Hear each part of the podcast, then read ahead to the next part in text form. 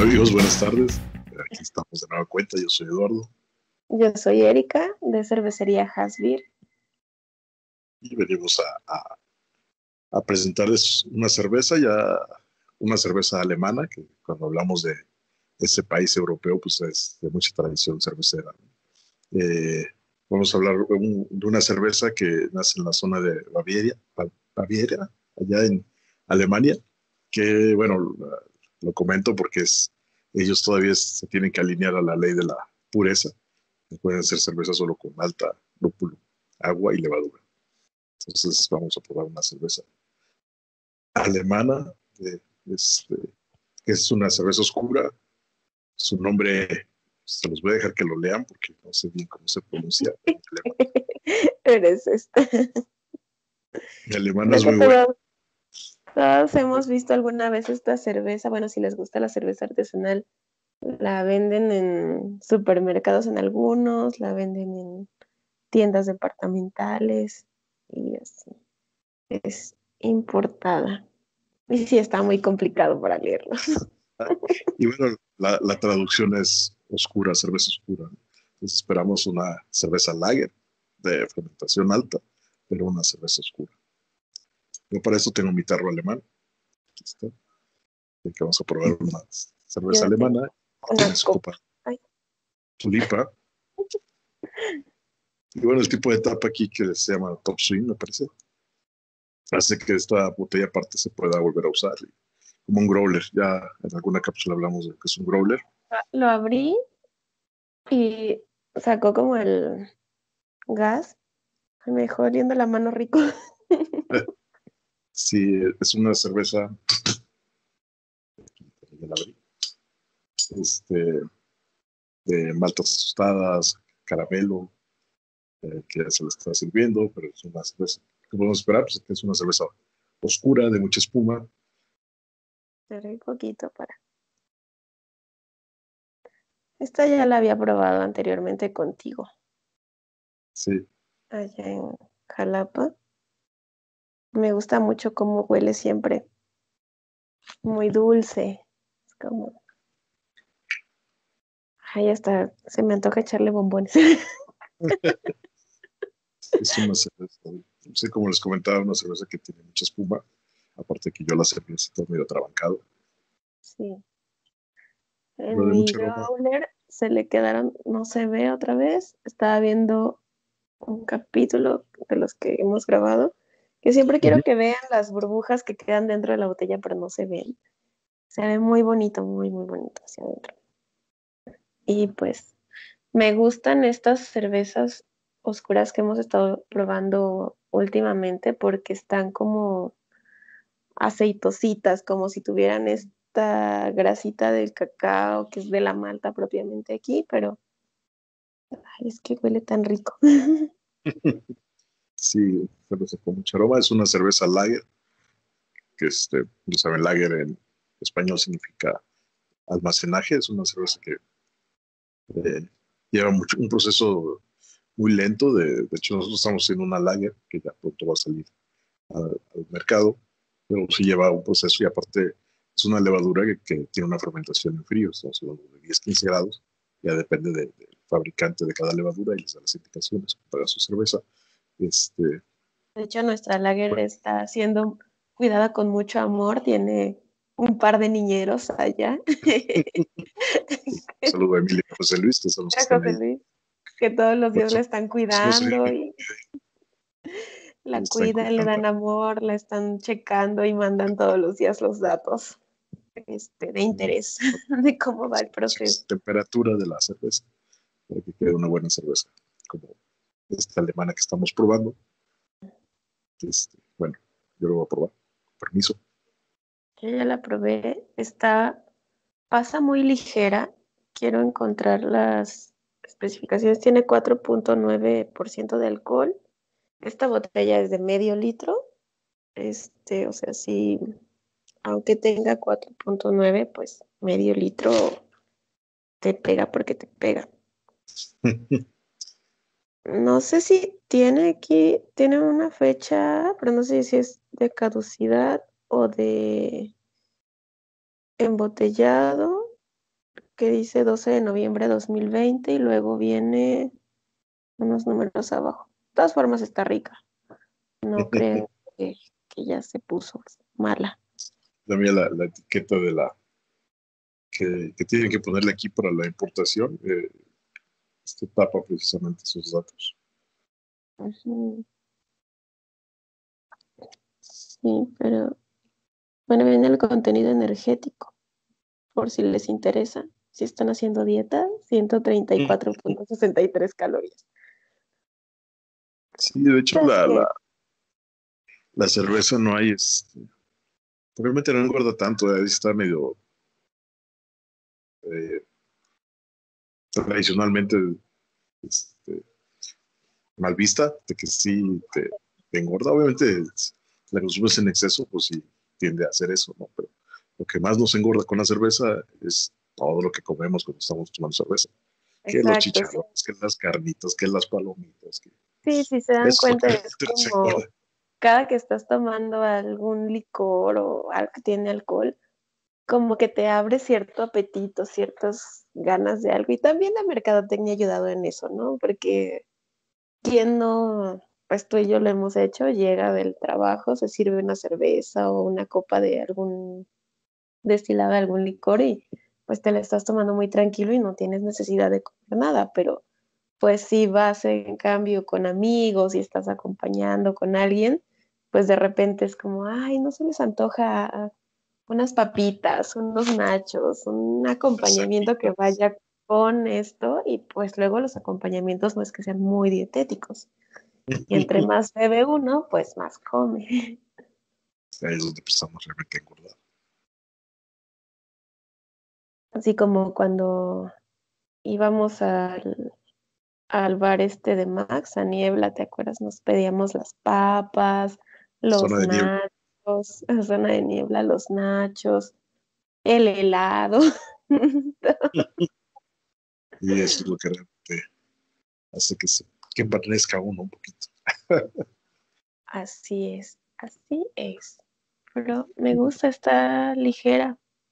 Puede ser hasta traicionera porque como está tan ligera, bebes si quieres más. O sea, fácil de tomar. Este, muy refrescante, que, hace bastante calor. Allá en Guadalajara me platicabas que está bastante fuerte. Aquí también hace bastante calorcito. Ah, pues, este, sí, de hecho cuando estábamos viendo, porque cuando estábamos viendo para grabar, que me dijiste esta cerveza, no recordaba que es una lager y dije, ay, ¿estás seguro? Porque pues es una cerveza oscura y pues hace calor. Entonces de repente no se antoja tanto. Sí, hace unos días que estábamos este, platicando, fue entre semana que estábamos platicando, ya era noche, tú te estabas tomando una cerveza allá y yo destapé una aquí, este, ¿qué era? ¿Qué era? Un stout. Sí, fue como muy difícil tomármela porque hacía demasiado calor y pues la stout fría no se disfruta tanto como cuando se va atemperando y entre más a temperatura ambiente estaba, más calor me daba y ya no la quería. Sí, para esos calores, pues una cerveza lager, este, que esta sí se toma fría, 4 cuatro, o 6 grados centígrados más o menos. Como comentabas, es fácil de tomar, te refresca. Ah, es una experiencia muy buena de sabores. Me gusta que tiene buena carbonatación, la espuma es bonita. Las burbujas son entre medianas y pequeñitas. Mi tarro se nota el encaje. Exacto, tiene un encaje muy bonito. Que se resbala por esa, por ese mismo como aceitito que tiene de la misma malta. Me gusta. Me gusta que sea ligera, cumple con el estilo es una cerveza muy rica. Y es, tiene cierto dulzor, pero no llega a empalagar como a veces cervezas de temporada de invierno que son muy, muy dulces. Sí, sí, sí. Sí, no, no, como dices, no llega a empalagar. Fácil te tomas otra, otro medio litrito. Demasiado fácil. Pues una vez, ¿te acuerdas? Compramos, creo que las varias presentaciones de estas y nos las acabamos. sí, sí, encontramos como tres, cuatro y nos las tomamos todas. El estilo Vogue tienen este, cervezas de, la Vogue, la Wisber, no sé, tienen, tienen más la Marsen, algo así. Los alemanes bastantes este, nombres raros que... Y yo tengo ahí... Pronunciar. Yo las ubico porque es la cerveza, la botella café, bueno, de etiqueta café, la de etiqueta verde y la de la del venadito. trae un monje, que son los que... Trae un monje, sí. Y abajo trae como el, el... ¿Qué es el fermentador o qué es esto? Lo que viene de fondo. Es que trae aquí el, como el relojito y creo que sí es ah, sí, es, el, este, el, macerador. Esa. Ahí va. no, allá los alemanes tienen mucha tradición en, hacer cerveza, que los belgas. Eh, ahora que comentas esto, me está yo acordando, incluso lo hemos platicado. Hay gente que este, aquí en Alemania, alemanes, que tienen toda una toda una tradición de, sobre todo estas que son cervezas como de ciudades pequeñas en Alemania, tradición de generación a generación, donde el primogénito, el primer hijo varón de la familia, que igual es un poquito machista, pero bueno, este, eh, va a ser el que va a tomar las riendas por el futuro maestro cervecero. Por estas, estas, este, como por herencia, estas, historias de, Michael Jackson, eh, que no es el que canta. Este, entrevistaban a, un maestro cervecero de Alemania y le decían, ¿y qué pasa si tu primogénito no quiere seguir con la tradición? No sé, que quiera ser doctor, por ejemplo, y no quiere ser maestro cervecero. Y además se ríe el señor y dice, eso es impensable, ¿no? O sea, ni siquiera, eso ni siquiera lo puedo pensar, ni me lo puedo imaginar. No existe. Tradiciones centenarias de, hacer cerveza, de familia, y, como son lagers, bueno, esas lagers eh, nacieron fermentándose en cuevas.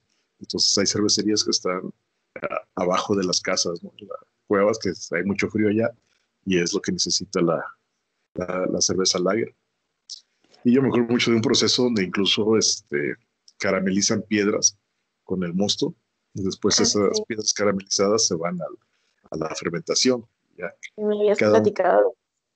Me wow.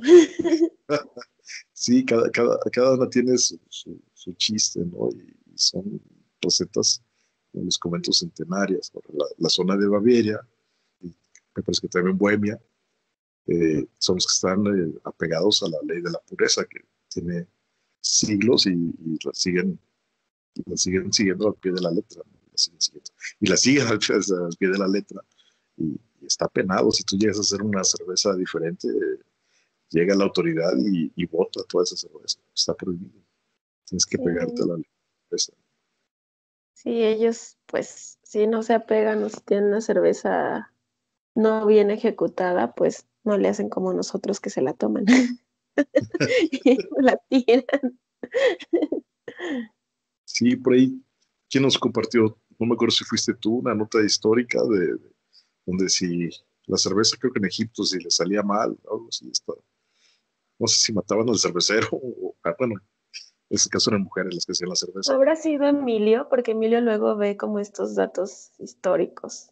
Pues, sí, no me acuerdo si, si, lo sacrificaban o se la tenía que beber, no recuerdo. Ah, no, sí, sí fue yo, creo, porque iba leyendo algo así y se los mandé a todos, como de, vean al hacer la chela. Advertidos para la próxima. Por eso le, echamos ganas. Y, bueno, vamos aprendiendo, ¿no? Sobre todos nosotros como cerveceros aquí en Cervecería Hasbro. Pues tenemos que conocer la historia, es parte del trabajo del día a día para ver cómo vamos a hacer nuestra cerveza. Por ahí está la inquietud de hacerla a partir de pan, sí. como en antaño. Efectivamente. Como en sus orígenes, que como todo debe saber fea, porque pues realmente las primeras cervezas habían feas hasta donde hemos leído. Nada más que pues alcoholizado. Eh, cuando, la verdad es que la historia cervecera es una historia muy bonita. Eh, incluso te, te, va encajando en varios episodios de la historia, como lo de las brujas, ¿no? Que realmente era el caldero y el, el gorro de pico que usaban para irse a vender cerveza a la plaza. El, el, gorro de pico era la manera de identificar quién estaba vendiendo cerveza. Y ahí te la vendía. Eh, tiene, tiene mucha historia. Y leyendo, pues también comentábamos, ¿no? Que antes la, la, la lo hemos platicado, la, cerveza era como un engrudo, ¿no? Y era espesa. Pues, de hecho, los egipcios se la tomaban con una pajilla o con un popote, este, porque pues era tan espesa y tenía tantas pues cosas ahí flotando y demás, que si te la tomabas así, pues prácticamente la tenías que masticar, ajá. Entonces, esa era la forma de poder beber el líquido, nada más. Es, es, es muy, muy apasionante el mundo de la cerveza. tiene muchísima historia. Eh, creo que se, pues, nació en Babilonia, hasta donde tengo entendido. Por ahí han salido otras, otros vestigios en, China y en otros lugares. Vamos, es una vida de bastante, bastante historia, bastante interesante. Los alemanes son...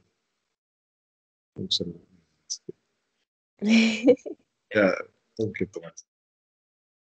Esto me encanta de, de, esta cerveza, la estabilidad que tiene en, su espuma. Mm. A mí no me perdura tanto la espuma, no sé si por la copa, por el calor que hace.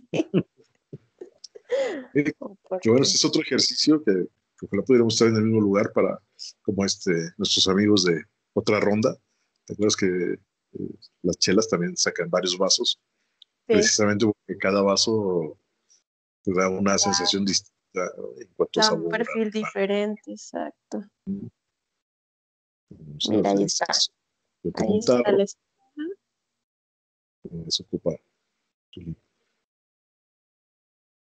La espuma es un poco más insípida que el, que el líquido, no demasiado, pero a diferencia de otras espumas que concentran todo el aroma, todo el sabor, en esta no percibo tanto. Es más bien cuando la tomas, cuanto más ya el líquido como tal, que sientes todas las notas. Se siente un poquito como a nueces, no sé si es idea mía. Yo soy alérgico a la nuez, pero tiene la nuez como tal, solo el perfil de sabor así puedo disfrutar este sabor. O ciruela pasa también. Igual hasta como, como dátiles.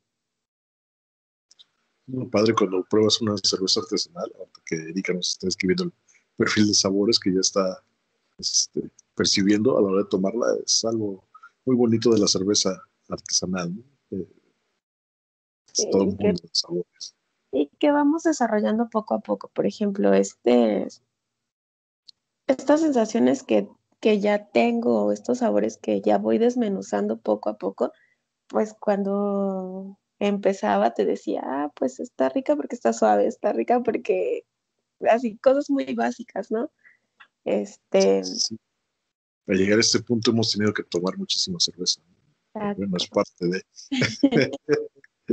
es parte y está bien, y también está bien si no les gusta, porque pues conocemos gente que, que, yo aquí en casa tengo a alguien que me dice, es que si no está amarga no me gusta. Este, y pues no siempre van a estar amargas o con el amargor que, que quiere o al que está habituado. Entonces, pues aparte se tiene que como que no luchar, pero sí decidir entre una comercial y una artesanal pues la mayoría de la gente se va por la comercial porque es la más accesible. Sí, sí, sí, están las promos en dos caguas por 50 pesos, cuando esta botella anda por los 70 pesos. 70 y... Te digo, aquí tiene el precio, 75. Que el otro día estaba escuchando un podcast y decían, bueno, es que sí, eh, no sé, con 100 pesos te compras que una promo de dos caguamas, cuatro caguamas o este, o un seis o no sé, X cosa, ¿no? Siempre te tomas muchas cervezas con 100 pesos y en cambio con 100 pesos vas a una cervecería artesanal y te, te compras una o dos. Pero la realidad es que con esa una o dos, pues quedas igual, igual de alegre que, que con todas las otras. Incluso eh, como nosotros que ya estamos, que hemos tomado más y más y más cerveza artesanal, pues que tiene más grados de alcohol, muchas veces nos acabamos los 100 pesos en comercial y seguimos igual y tenemos que gastar más en la comercial. y se lo usan hasta más caro. sí. Sí, realmente la, cerveza es para degustarla poco a poco, ¿no? La cerveza artesanal es como un vino, ¿no? También tiene toda esa gama de sabores y cuestiones organolépticas que, puedes eh, ver en un vino. Similares, si es bien la uva de Rioja, si es bien la, este, los tipos de uva, ¿no? Y las variedades, y Magret, y Tempranillo, Merlot, etc. También acá pues, tenemos y, y en, la cerveza lo que, lo que influye mucho, pues aparte de los lúpulos, es el agua. Muchas cervecerías están cerca de fuentes naturales de agua, este, y de repente si tenemos un agua dura, un agua blanda, no sé, el agua cambia muchísimo, o los aditamentos que le ponen al agua, te va a dar un perfil totalmente diferente. Por eso es que podemos hacer la misma receta en varios lugares y todos van a tener una cerveza diferente. El agua me acordé de otro estilo alemán de la cual ya probamos, que fue un estilo mexicano de nuestros amigos de Cervecería Loba. Bueno, tú los conoces o no, pero mm, ah, sí. que es el estilo, no sé cómo se pronuncia, Gobus, que también es alemán y la cervecera se puso junto a un río de agua salada. Entonces, con esa agua salada hacía su cerveza y así nació el estilo, que es un estilo que lleva sal. Que acabo de ver justo que en una cervecería no tan lejos de aquí, de casa, este, la tenían de barril. Dije, ay, qué ganas de ir a tomarla de barril. y mira, voy a comer un malvavisco porque tengo esas ganas de combinar. Te lo voy a acompañar ayer hice pizza ahí en la parrilla, que la, la pizza, la masa de la pizza es uso masa madre. La masa madre la, la adiciono con, con, este, con el sedimento que queda en nuestros fermentadores y le da un saborcito especial. Ayer le hice la parrilla y, y que estoy tomando la cerveza dije, esa pizza va muy bien con esta, con esta chelita. Incluso esta vez están dando ganas de hacer este estilo. Igual y lo hago nomás por, por hobby y me lo tomo.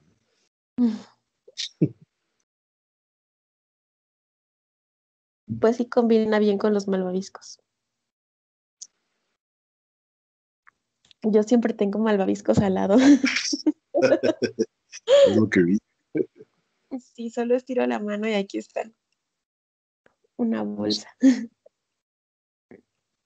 Y bueno, los invitamos a que este, se adentren en este apasionante mundo de la cerveza artesanal, que que nos va a capturar. Es, es muy bonito, ya platicamos de la historia, el, hecho del vaso. Yo tengo una jarra alemana, le dicen, un tarro alemán. Este, y Erika tiene una copa tulipa, tulipán.